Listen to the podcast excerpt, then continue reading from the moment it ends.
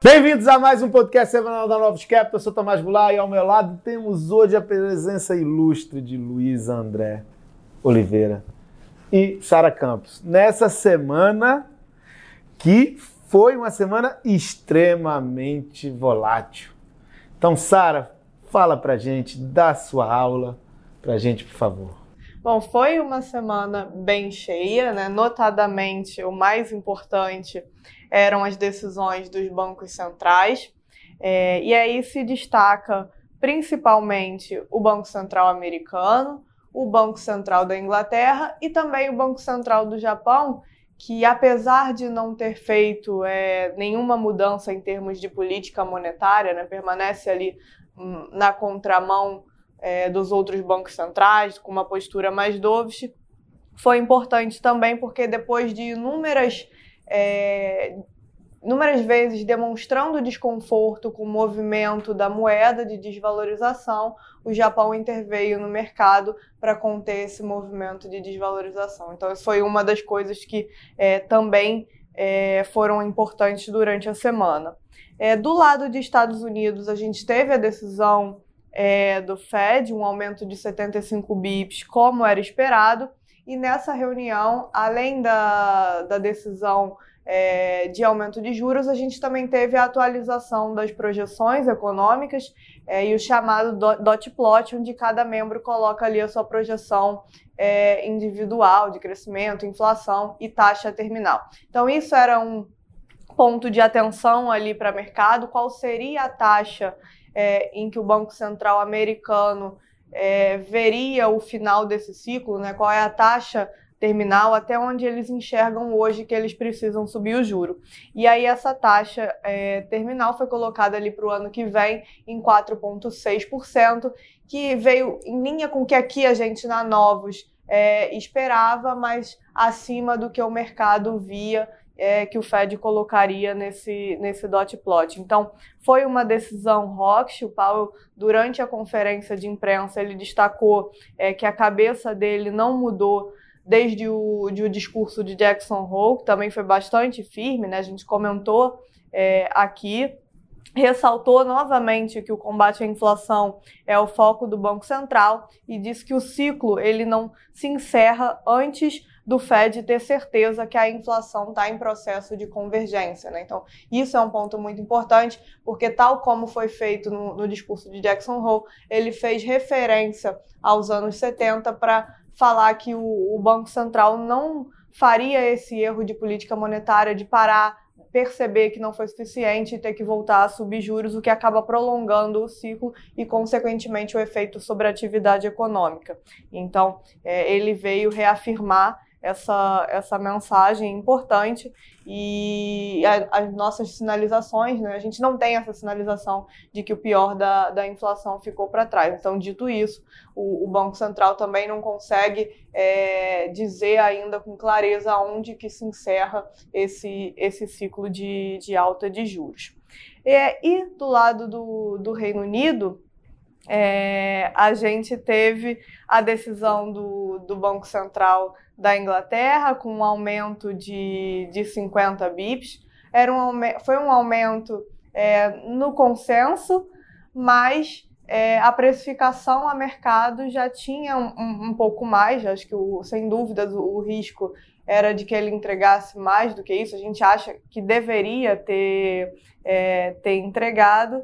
Então, principalmente porque no dia seguinte, né, hoje na sexta-feira, a gente teve o anúncio é, de um fiscal bastante forte, né, com bastante novidade, muita coisa é, era o que já vinha saindo ao longo das últimas, das últimas semanas. A Truss, que é a primeira-ministra do Reino Unido, é, já tinha delineado bastante coisa do que seria o orçamento, tinha prometido é, diversos cortes de impostos. No nosso podcast da semana passada, a gente comentou sobre a, a magnitude do, do fiscal que estava sendo feito, mas nessa semana o ministro das Finanças no parlamento oficializou.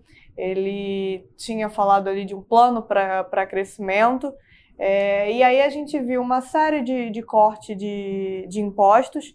é, entre eles corte de imposto de renda, é, que inclui a, a faixa de maior remuneração no Reino Unido. Então, fica difícil defender um fiscal que, a princípio, era para ajudar a população de menor renda por causa do aumento do custo de energia e, na verdade, você está tendo um alívio fiscal para a população mais rica do, do país. Então, a gente teve também reversão do aumento do imposto de seguridade nacional, cancelamento do imposto é, corporativo, do aumento do imposto que entraria em vigor para as empresas do ano que vem, é, corte de, de imposto pago na compra de imóveis, enfim, uma série de medidas e que era para ser um mini orçamento e de que mini não teve nada, né? E de, por outro lado, plano para crescimento, que ele falou que a, a ideia é fazer o Reino Unido é, crescer 2,5%, né? Algo que não cresce há mais de uma década.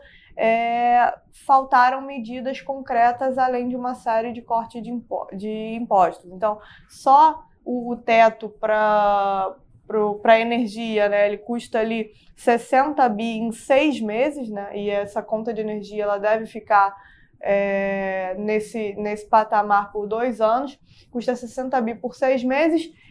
E a gente não sabe qual vai ser o custo real, porque ele é dependente de, é, de como vão ficar os preços de energia é, nos períodos à frente. Então, é, enfim, são uma, uma, uma série de medidas, um fiscal bastante grande, no momento em que o, o Banco Central está é, tá, é, apertando a, a, política monetária com o intuito de controlar a inflação e o, o que o governo vai, é, vai exatamente na, na contramão disso é, com, com um plano fiscal muito forte. Então, acho que Luiz André, sem dúvida, é, foi uma das coisas mais fortes durante a semana e esse erro de política monetária, talvez, né, que eu, acho que parece a forma que o mercado está enxergando, fez bastante preço, né? É, fazendo um link dessa confusão toda que a Sara tentou descrever para vocês com preço de mercado, tentar situar vocês assim dos movimentos. É, a curva americana abriu por volta de 30 bases depois desse Fed mais rock.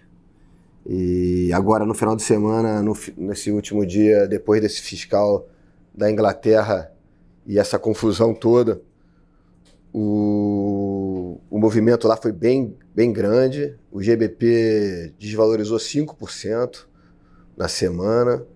A curva chegou a abrir por volta de 100 vezes. Então, são movimentos que muito tempo não visto, que teve bastante impacto no, no preço dos ativos.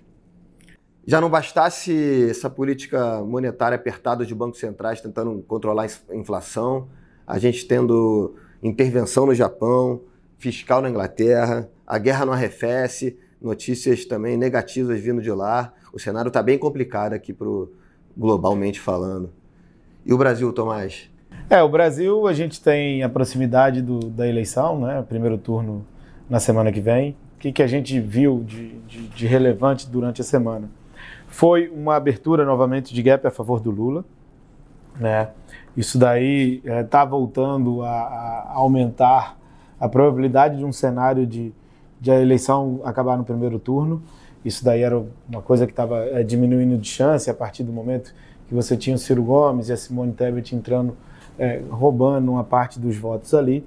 E de alguma forma o, o, o Lula reconquistou esses votos, né, uma parte desses votos, reconquistou os votos é, dos indecisos e está bem ali, bem ali apertado, então a gente não tira a possibilidade de que a eleição acabe em primeiro turno na semana que vem.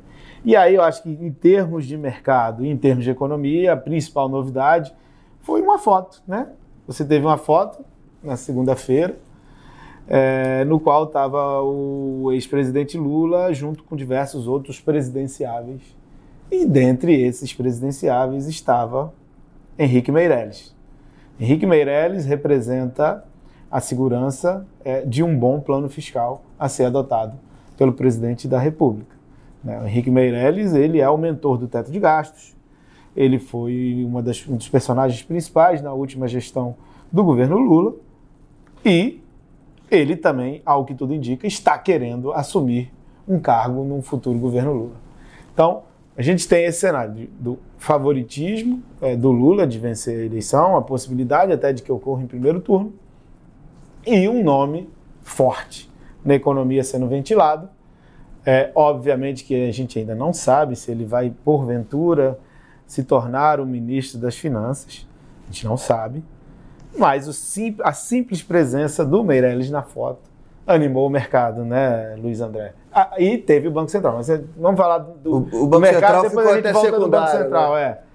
É. é. E a gente teve o Banco Central encerrando o ciclo é, de corte de juros. Ele já tinha toda essa indicação de que o ciclo de corte de juros seria encerrado. A gente ainda teve dois votos a favor por uma alta de 25 bips. É, e o Banco Central deixou claro que o cenário alternativo dele hoje é ter que voltar a subir a taxa Selic, mas é, no final das contas, o Banco Central optou por não subir a Selic para 14% e sim mantê-la estável em 13,75%, numa indicação de que ele viu é, como um movimento suficiente. Né? A taxa de juro real brasileira é, efetivamente está muito elevada. Se a gente faz um comparativo global, a gente teve essa semana reunião do Banco Central da África do Sul, é, com eles com juro real negativo e, e mantendo juros estáveis. Então, assim, em termos de países emergentes, o Brasil está é, tá com juro real muito mais alto que o resto. É, o, o trabalho, de alguma forma, a gente pode dizer que ele vem sendo feito em termos de política monetária, a desinflação vem ocorrendo, principalmente da parte de combustíveis. E, de alguma forma, isso tudo é visto positivamente a mercado, mesmo nesse mundo maluco e turbulento e cheio de problemas de política. É, parece que tem o Brasil pode se beneficiar por alguma racionalidade aí nesse aspecto, né? Talvez a gente, por ter histórico de inflação elevada, a gente saiba é, melhor lidar com esse problema, né, Luiz André? O Brasil, incrivelmente, parece mais bem fundamentado nesse cenário bastante complicado global. É, a impressão que fica é que a parte de eleição, os candidatos, o presidente, o atual presidente é, é liberal, aparentemente, e o candidato da oposição está vindo para o centro, então o mercado tira um risco de cauda nisso, então é positivo para os mercados a parte de eleição. O Brasil, é, em atividade, também está surpreendendo positivamente. É, a parte de inflação o Banco Central comunicou que o ciclo chegou ao fim. Obvia, obviamente, pode ser que tenhamos é, as próximas próximos capítulos e que não, não, necessariamente seja de queda, mas é um, um sinal positivo para o mercado. Então, o tom do Brasil relativo ao mundo parece melhor. É, os ativos variaram conforme isso né, na semana. Bovespa subiu 2%, a curva de juro mais longo apreciou, fechou 30 vezes, quanto mais curto fechou 10, na contramão do, do juro global. O BRL, incrivelmente, ficou no 0 a 0 também. Então está tendo esse sentimento que o Brasil está fazendo o dever de casa de forma mais assertiva que o resto do mundo. Obviamente, com essa quebra de vol global e esses movimentos grandes, o Brasil acaba tendo algum beta, né? Mas assim, a impressão aqui nossa é que o Brasil está bem colocado para esses próximos capítulos, bem complicado do cenário global. É, e semana que vem a gente tem novos capítulos, né? Vamos ter a divulgação da inflação é, da zona do euro para setembro, é a primeira inflação que a gente tem referente a a esse mês. E além disso, como o Luiz comentou, tivemos novas notícias sobre guerra essa semana, sobre a Rússia. Então, Putin convocou uma mobilização parcial, né, chamando é, 300 mil pessoas é, para lutar na guerra. Então, além disso, na Ucrânia, algumas regiões começaram a realizar referendos para anexação ao, ao território russo. É, e aí o receio é que, uma vez que esses referendos é, digam que são essas regiões são fazem parte né, da Rússia, o Putin pode escalar a guerra usando uma desculpa que a Rússia foi é, invadida e eles é, se mantêm o direito de, de, preservar sua integridade, se defender e tudo mais. Então é um risco também pensando na, na próxima semana que a gente veja uma nova escalada desse conflito. E aqui em Brasil, Tomás, o que a gente tem semana que vem? Semana que vem a gente tem eleição, né? É, finalmente teremos o primeiro turno da eleição. A gente tem IPCA 15, números de inflação. Eles são bem sempre importantes, no caso brasileiro. É, e só para complementar lá fora, a gente tem que ficar de olho se o comportamento dos ativos vai demandar uma mudança de política por parte dos bancos centrais, principalmente esses que foram percebidos como tendo errado nas medidas. Principalmente o Banco Central da Inglaterra, onde algumas pessoas hoje levantaram a bola de que a, sobre a possibilidade de a gente ver uma intermeeting, né, o do Banco Central se reunir antes da, da próxima reunião que aconteceria só em, em novembro, caso, principalmente se a gente continuar observando é, na próxima semana a continuidade desses movimentos nos ativos britânicos. É isso aí, pessoal. Bom final de semana. Até a próxima. Obrigada a todos e até a próxima. Obrigado, pessoal. Tchau.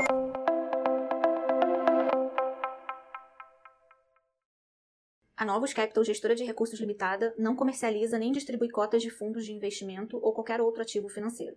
Este podcast não constitui uma oferta de serviço pela Novos e tem caráter meramente informativo.